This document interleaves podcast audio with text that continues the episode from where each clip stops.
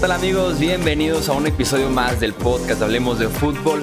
Oficialmente el primer episodio de Fantasy Football de la temporada 2019. Hicimos varios que fueron eh, tipo previa de lo que iba a ser la temporada en este eh, segmento de Fantasy Football. Pero ahora ya con la temporada iniciada es momento de empezar con análisis semanal.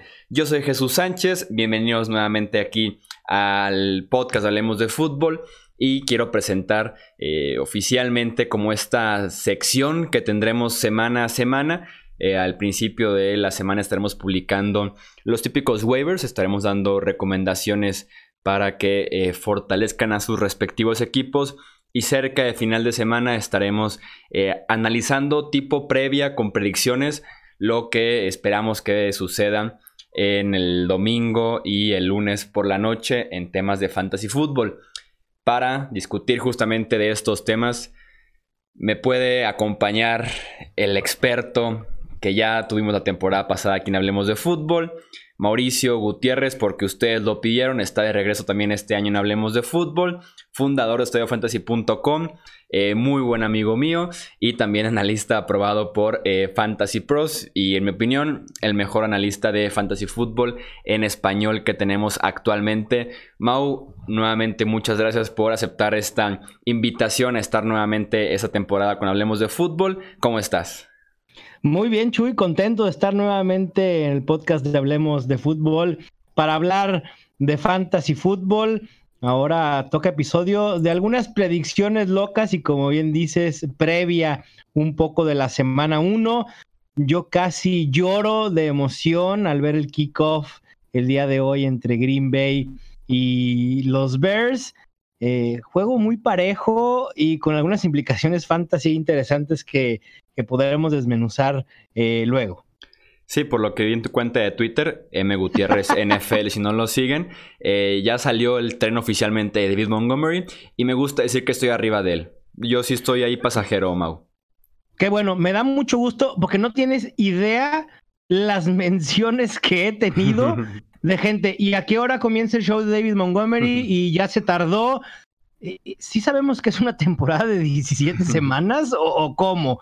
¿no? Eh, la verdad es que la gente suele volverse loca. Le encanta también eh, prender y echar lumbre y echarle la culpa a los analistas de cualquier cosa, pero no importa, yo sigo firme en mi predicción que David Montgomery va a ser un sólido running back 2, a pesar de lo que se ha visto al principio. Eh, es que sea un comité utilizando a Mike Davis, a David Montgomery y obviamente a Tariq Cohen. Sí, yo también lo puse hablando de, fútbol, pero real, no la parte de fantasy. Lo puse como novato ofensivo del año en mis predicciones. Entonces, eh, te digo, yo estoy arriba y también puse un tweet que decía: acarreo en el que David Montgomery no rompe una tacleada, no es acarreo de David Montgomery. No, Exacto. Es más, deberíamos de, deberíamos de instituir ligas fantasy que den puntos por eh, tacleadas evadidas y seguramente David Montgomery debe ser top 5, ¿eh?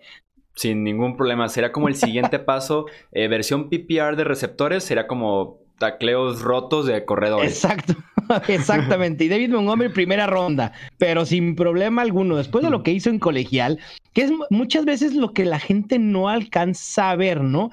Dice, oye, a ver, tú dices que David Montgomery la va a romper. Sí, sí, probablemente, es muy probable que suceda, pero e, es el tercero en el depth chart de los Bears y ahora está siendo utilizado junto con Mike Davis. Estás loco, ya te equivocaste. Está bien, perfecto, hablamos en la semana 17.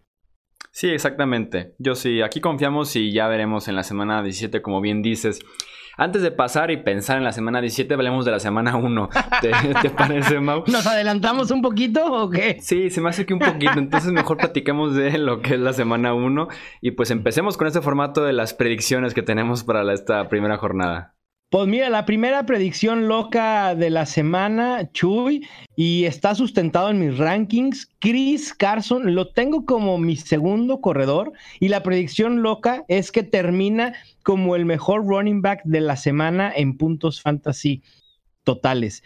Chris Carson, una utilización en pretemporada del 79% de snaps en semana 2, que realmente fue el ensayo final que tuvo Seattle En un principio pensábamos que Rashad Penny podía quitarle mucho volumen, a lo mejor un, un ataque por comité de 50-50. La realidad creo que será 65-35. Y en el 2018, Chris Carson, con solo el 58% de snaps, o sea, no es que tampoco hubiera tenido mucho volumen, le alcanzó para terminar como el décimo quinto mejor eh, corredor eh, la temporada pasada. Esta semana una situación de juego favorable contra Cincinnati en un juego que espero que Seattle se vaya arriba muy pronto, que quieran manejar el reloj y eso le va a dar muchas oportunidades a Chris Carson y además Cincinnati fue el segundo equipo con más puntos fantasy por juego permitidos a corredores en 2018. Yo tengo como una predicción que complementa, se podría decir, esta que tienes de Chris Carson. Y es que Kerryon Johnson termina como top 5 en la semana. Eh, la temporada pasada, la defensiva de Arizona permitió 30 puntos contra corredores. Que sobra decir que fue la peor de la NFL. La verdad es casi imposible imaginarse que alguien pueda hacer algo peor que eso. Y, en pretemporada realmente no se les dio el potencial ni las ganas de eh, poder mejorar ese aspecto de su defensiva y en general se ve muy eh, tambaleante esa unidad de Arizona. Enfrentan a Detroit. Kerry Johnson que tiene el potencial que lo platicamos en las previas, lo hemos dicho muchas veces por eh, Twitter. apenas cinco partidos iniciados la temporada pasada se vio muy bien. Ya dijeron los Detroit Lions que la base de ese ataque va a ser el juego por tierra. Kerryon Johnson, que es el corredor número uno, se lleva la mayoría de los acarreos y me gusta para confiar mucho en Johnson esa semana. A mí también me encanta, de hecho lo tengo como top 10, justo en el lugar 10, eh, solo abajo de David Johnson y James Conner. Me agrada la predicción, sí la veo probable. A, a muchos les, les causaba algo de temor la llegada de CJ Anderson. Y creo que a lo mejor Anderson tendrá algunos acarreos, obviamente, para darle descanso a Kerryon Johnson, pero la clave en fantasy de Kerryon Johnson es que absorba el rol y las oportunidades por aire que deja Theoretic. Sí, es clave, porque más porque Theoretic era muy utilizado en el juego aéreo. Así es. Y, y Anderson no es un corredor que suele ser utilizado en situaciones de paz. Entonces ese rol lo va a asumir Kerryon Johnson y en ese sentido sí, sí veo el potencial de running back 2 para la temporada y de running back top 5 para esta semana. Sí, totalmente eh, de acuerdo. Venga, Maula, siguiente.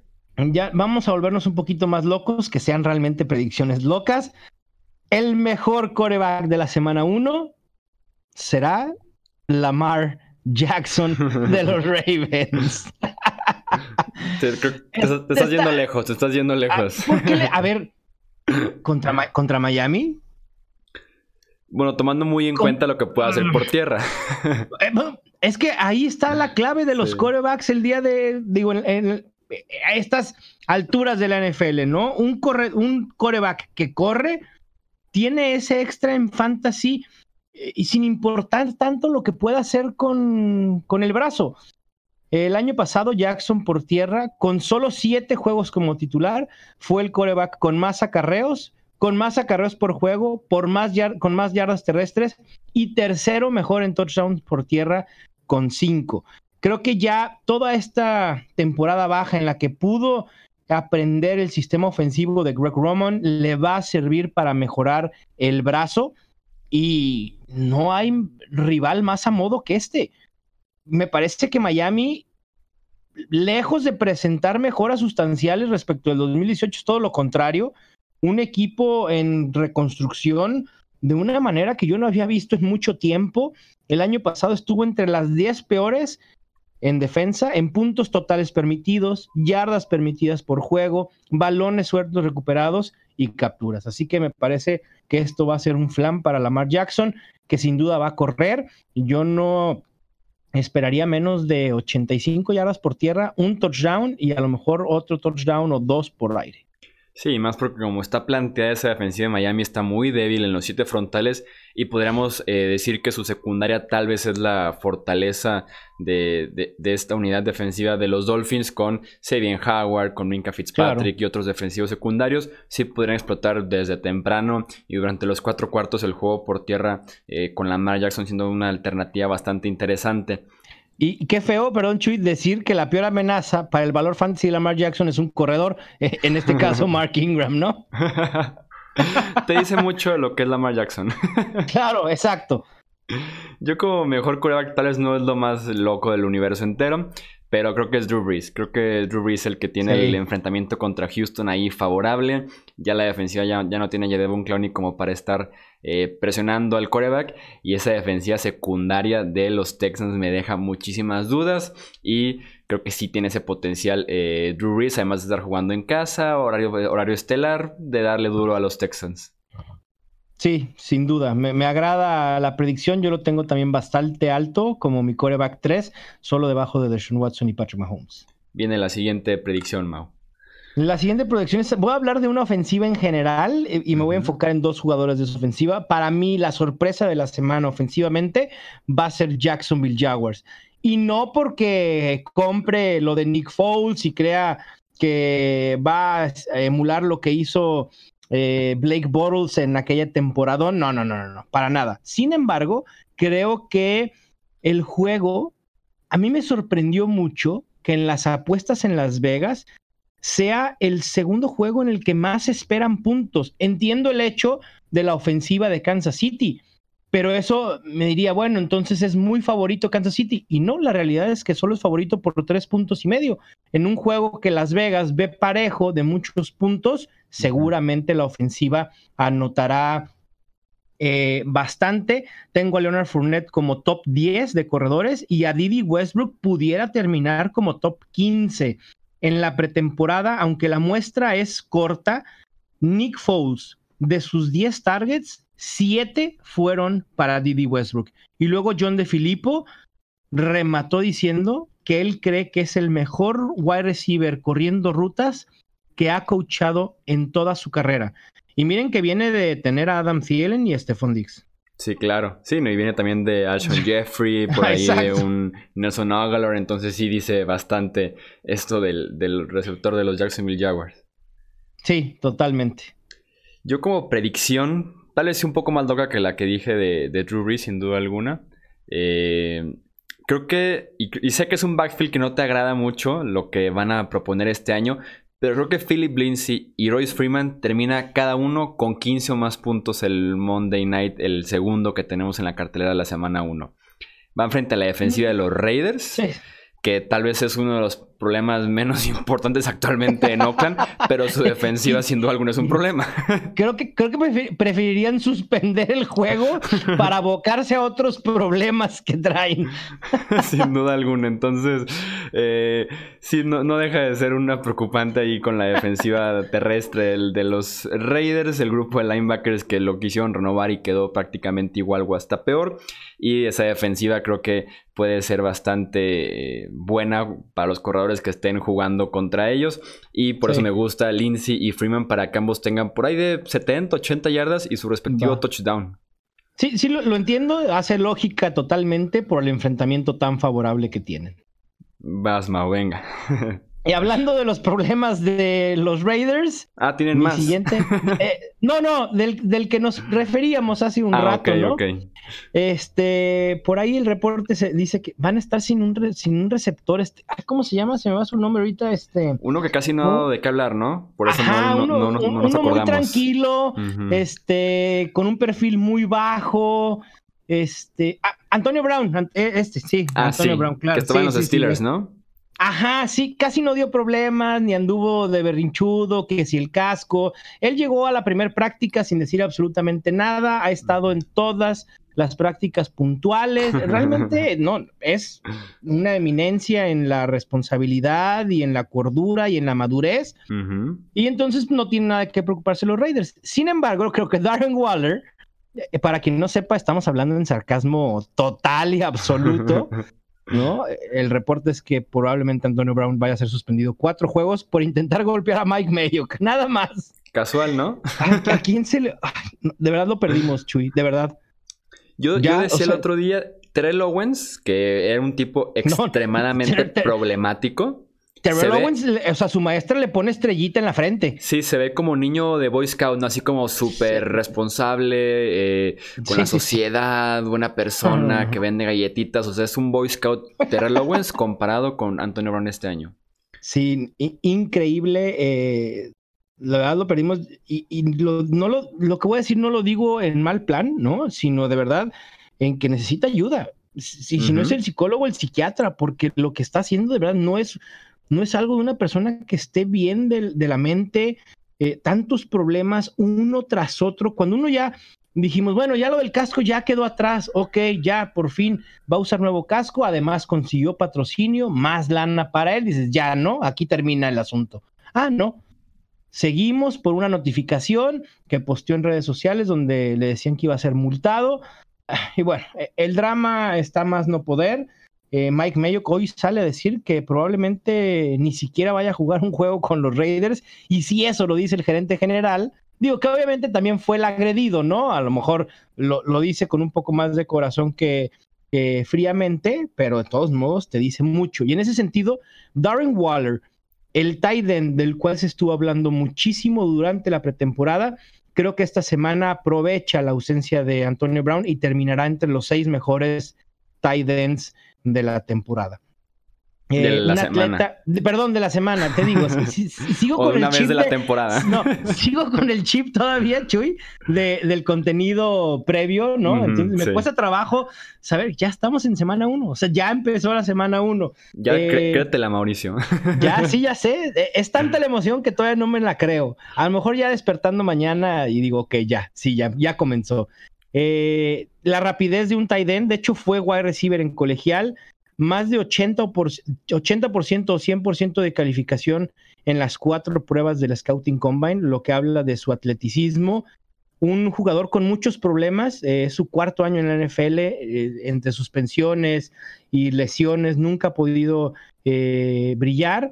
Y los Raiders le van a dar la oportunidad, incluso John Gruden, creo que fue en, en, el Hard Knocks, por ahí declaró que estaban dispuestos a darle la oportunidad de su vida a Darren Waller y creo que puede ser el mayor beneficiado de la ausencia de Antonio Brown. Sí, eso podría ser siendo alguna muy interesante.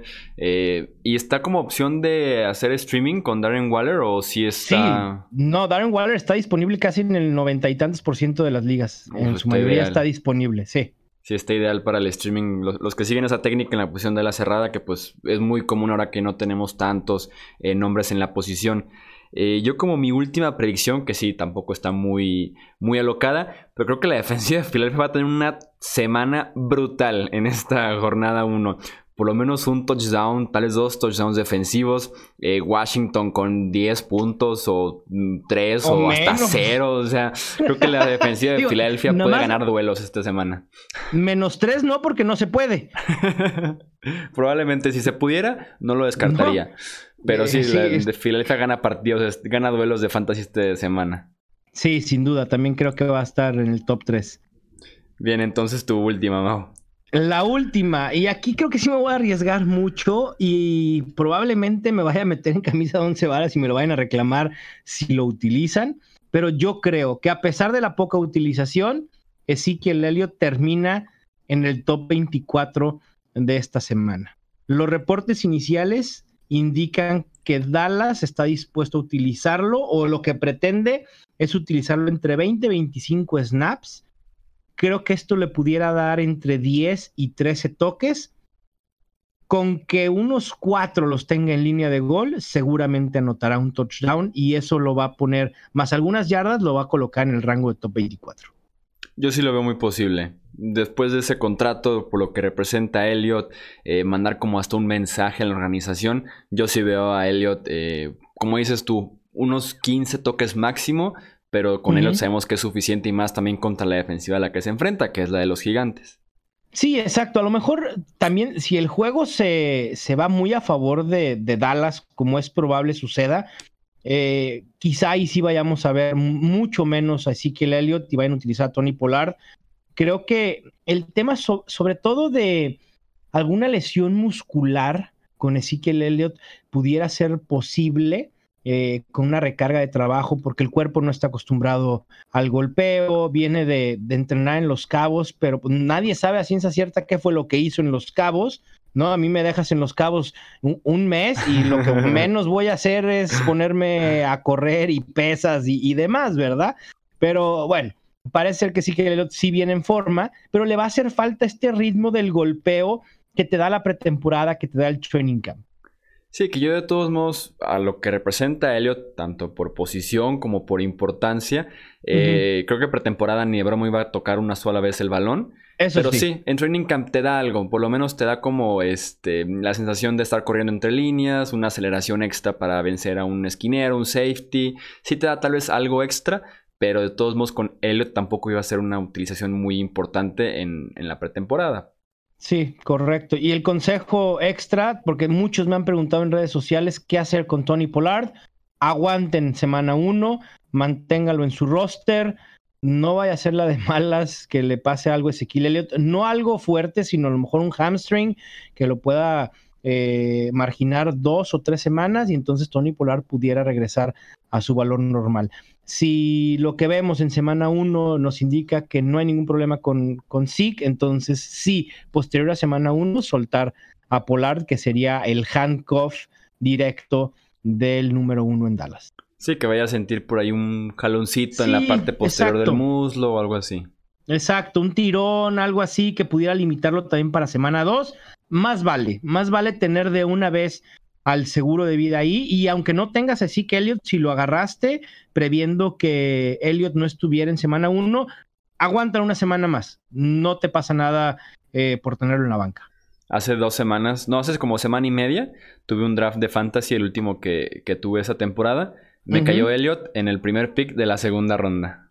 Una chulada. en el 2-0-1, en la vuelta del 1-2. Sí, en el 12, eh, creo que fui creo que fui receptor, creo que Michael Thomas me parece, o Davante Adams, uno de esos dos, y en la vuelta dije, para que parezca que tomé a Elliot en la segunda ronda, pues me espero al 2-0-1, y sí, me cayó Elliot hace una semana apenas, una chulada de ese draft. claro, sí, no, me imagino, claro, con una ventaja ahí importante para ti. Sí, así es, fue una, fue una ganga Elliot ahorita que ya está de regreso con Dallas. Si tienen más preguntas de oye, ¿a quién inicio? Si este jugador o a este jugador, o tengo estas tres dudas en el flex, o, no sé, cualquier, prácticamente cualquier duda que tengan, hay dos opciones. Uno, entrar a estadiofantasy.com y checar los rankings que publica Mauricio Gutiérrez y que está constantemente eh, actualizando. O dar lata y mandarle un tweet a M Gutiérrez NFL para que les conteste directamente su duda por si no les quedó claro con los rankings. También, ahí estoy a la orden. Eh, cada vez con más menciones y cada vez me permiten menos eh, contestar a todos, pero eh, estoy haciendo mi, mayor esfuerzo por organizarme para contestar la gran mayoría de dudas que llegan ahí en Twitter. Ahí está entonces la opción de buscar a Mauricio, contactarlo en sus redes sociales y como les digo, consultar su contenido en estadiofantasy.com, que sin duda alguna ahí encontrarán mucho análisis, eh, rankings, opiniones y de todo para eh, que les vaya bien semana a semana en sus respectivos equipos de fantasy fútbol. Mau, muchísimas gracias nuevamente y otra vez bienvenido aquí de regreso, hablemos de fútbol. Muchas gracias Chuy nuevamente por la invitación para ser parte de tus colaboradores en 2019. Yo muy contento de poder eh, generar cada vez más contenido fantasy. Eh, confío mucho en tu proyecto, en el crecimiento que has tenido. También de felicitarte públicamente eh, y a darle. Aquí estaremos toda la temporada dando lata. Muchísimas gracias, Mau. Recordarles nada más, Twitter, Facebook e Instagram nos encuentran como Hablemos de Fútbol. Tenemos también la página de internet, hablemosdefutbol.com, así como el canal de YouTube que publicamos video prácticamente todos los días, siempre hablando de la NFL. Yo soy Jesús Sánchez, esto es Hablemos de Fútbol y nos escuchamos en el próximo episodio. Hasta luego.